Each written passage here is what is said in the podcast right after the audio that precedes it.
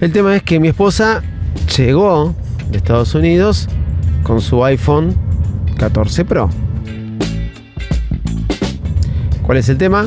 Ustedes recordarán episodios anteriores, cuando me compré mi iPhone 14 Pro Max, que tuve que conseguir el eSIM en la compañía personal.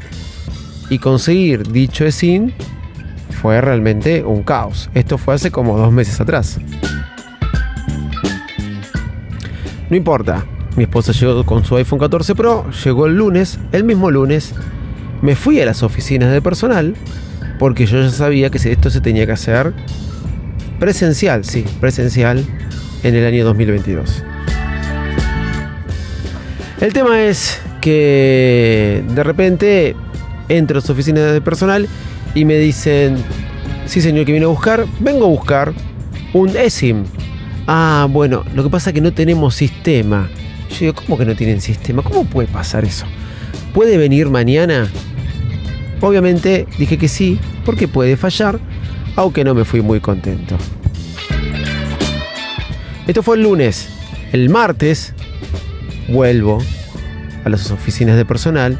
Previamente había llamado a personal, porque llamé a personal y pregunté si me daban un SIM y en personal me dijeron, esto solo se hace, solo se hace presencialmente. Entonces fui a las oficinas de personal de vuelta al día siguiente.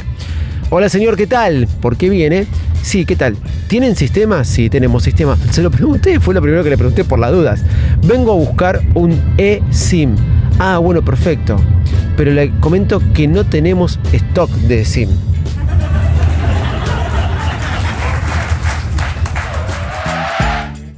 Me pregunto, ¿cómo no tienen stock de SIM? Le pregunto yo a la chica.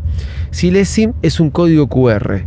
No, sí, lo que pasa es que no tenemos stock del plástico donde viene la SIM. Es cómico. No tienen stock de un, de un plástico donde imprimen un código QR. Están todos locos. La cosa que le dije, no, déjame pasar porque me quiero dar la baja. Bueno, como no, toda ofendida ella me dijo.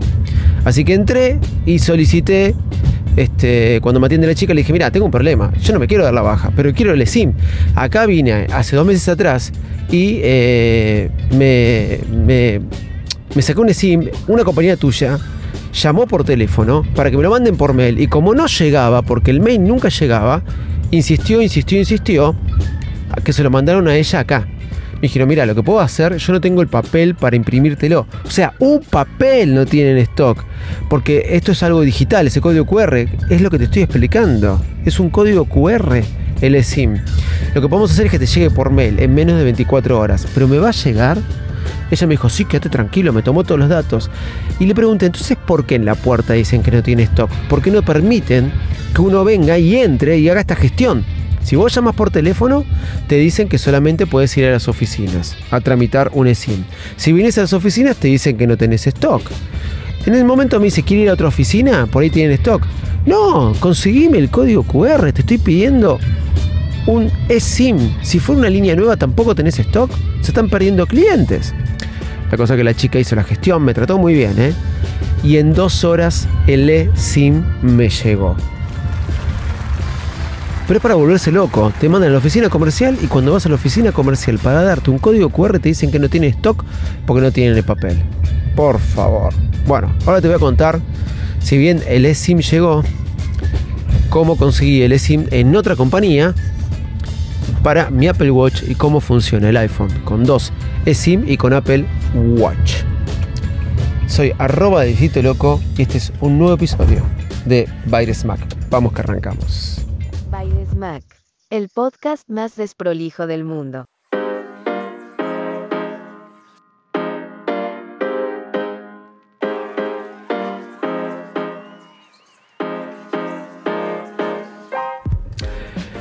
En la Argentina, eh, personal no funciona.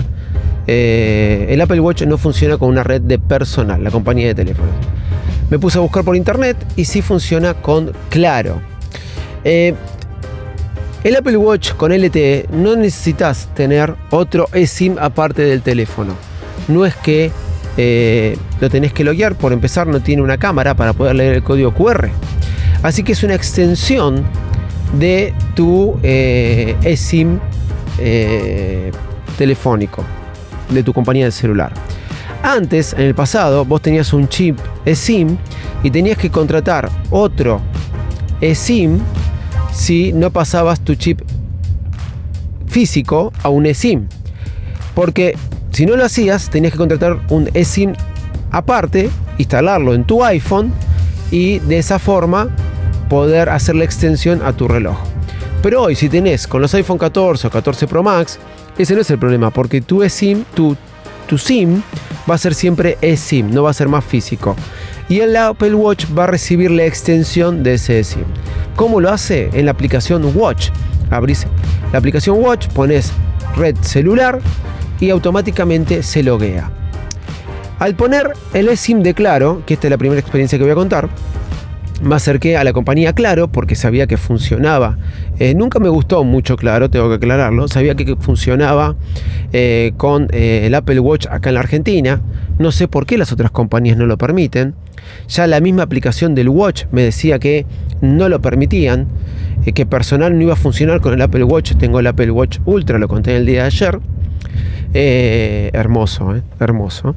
Tengo el Apple Watch Ultra, ya lo conté el día de ayer, y tiene LTE. La cosa es que me acerqué a personal y les dije sí. Me acerqué 5 y media. Recuerden todos los problemas que tuve. Perdón, me acerqué a Claro. Recuerden todos los problemas que tuve con personal. Me acerqué y les pedí un eSIM. Cuando le pido el eSIM me dijo, sí, claro, pase por favor. Me, dijo, ¿es una línea actual o línea nueva? Es una línea nueva que quiero sacar. ¿Sabes si funciona para mi Apple Watch? Y la verdad que el chico no tenía ni idea no tenía ni idea, eso tengo que admitirlo, no sabía mucho de lo que le hablaba. Y me dijo, sí, sí, es un SIM, eh, tiene que funcionar. Claro, me lo vendió sin saber si funcionaba o no. Porque si fuera un código QR, ¿cómo lo leo con el Apple Watch que no tiene cámara? Pero no importa. Él me dijo, eh, dudó, eh, pensó, miró al cielo, todo, pero me dijo, sí, va, va, va como piña, va como piña, fue la expresión de alguna forma. La cosa que me tomó los datos, te tuve que mostrar mi DNI digital porque había ido sin DNI entre 5 y media de la tarde. Y 6 menos cuarto, 6 menos cuarto, señores, ya había salido con mi eSIM. Sin muchas vueltas, sin muchas vueltas. ¿Por qué? Me tomó los datos, me habilitó la línea, enseguida me empezaron a caer un montón de mails de la compañía Claro y me imprimió, me imprimió físicamente en una hoja A4, esto para personal que no tenía stock, me imprimió el código QR. Lo leí en mi iPhone y acá donde me, se me, gustó, porque es la primera vez que tengo dos líneas en mi iPhone con dos eSIM y la verdad que anda a la perfección. Una vez que instalás el eSIM, que vas a configuración, ajustes, agregar, agregar un eSIM, me lo reconoció enseguida el eSIM, me preguntó cuál era la principal, cuál era la secundaria, lo marqué y ahí te empieza a preguntar, ¿la red de datos lo querés usar con la principal o con la secundaria? Por ejemplo, este, las llamadas con la principal o con la secundaria. Por ejemplo, eh, esto es para cuando vos haces este, una llamada o mandás un mensaje. Y yo le puse con la principal. Podés poner hacerlo con las dos iMessage elegí hacerlo con las dos. Entonces vas seleccionando en el iPhone qué querés hacer con cada una, con una o con la otra, con las dos al mismo tiempo. Obviamente puedo recibir llamadas a mi eSIM de Claro, pero cuando voy a hacer una llamada va a salir de personal porque ya lo configuré así. Los datos van a ser de personal, salvo que yo haga lo contrario. ¿Por qué? Porque yo estoy buscando que me funcione el eSIM en mi reloj en mi Apple Watch para no tener que salir a correr con el teléfono, por ejemplo. Y quiero escuchar música y lo voy a poder hacer con la red Claro. Compré un plan bajo, no muy complicado, pero bueno, no muy costoso, pero a propósito, porque ya tengo personal. La cuestión es que abrí la aplicación del Watch después de ver cómo se configuraba tan fácilmente dos líneas telefónicas en mi iPhone y funcionan a la perfección. Eh, Abrí la aplicación del Apple Watch, puse red celular y se configuró automáticamente, automáticamente se configura y me dice que está en la red claro, toco este, eh, configurar y me hace entrar y loguearme a claro porque te cobran 300, eh, casi 400 pesos más por eh, hacer el plan Watch. Algo así es. Bueno, le dije que sí, me tomé el plan Watch, eh, lo tomé, configuré y anda a la perfección. Apagué mi teléfono, apagué mi teléfono, lo apagué directamente y le pedí a mi esposa que me llamara el número de Claro y en el reloj sonó espectacularmente bien.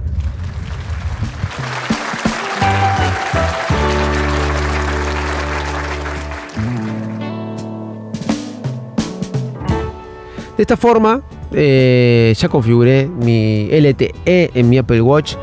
Eh, ahora tengo. Puedo salir a correr sin teléfono. Uno a veces sale con el teléfono, no solo por la música y todo eso, que ya lo venía configurando el reloj, sino para no estar incomunicado o para estar comunicado, ¿sí? por cualquier problema, cosa que pueda pasar.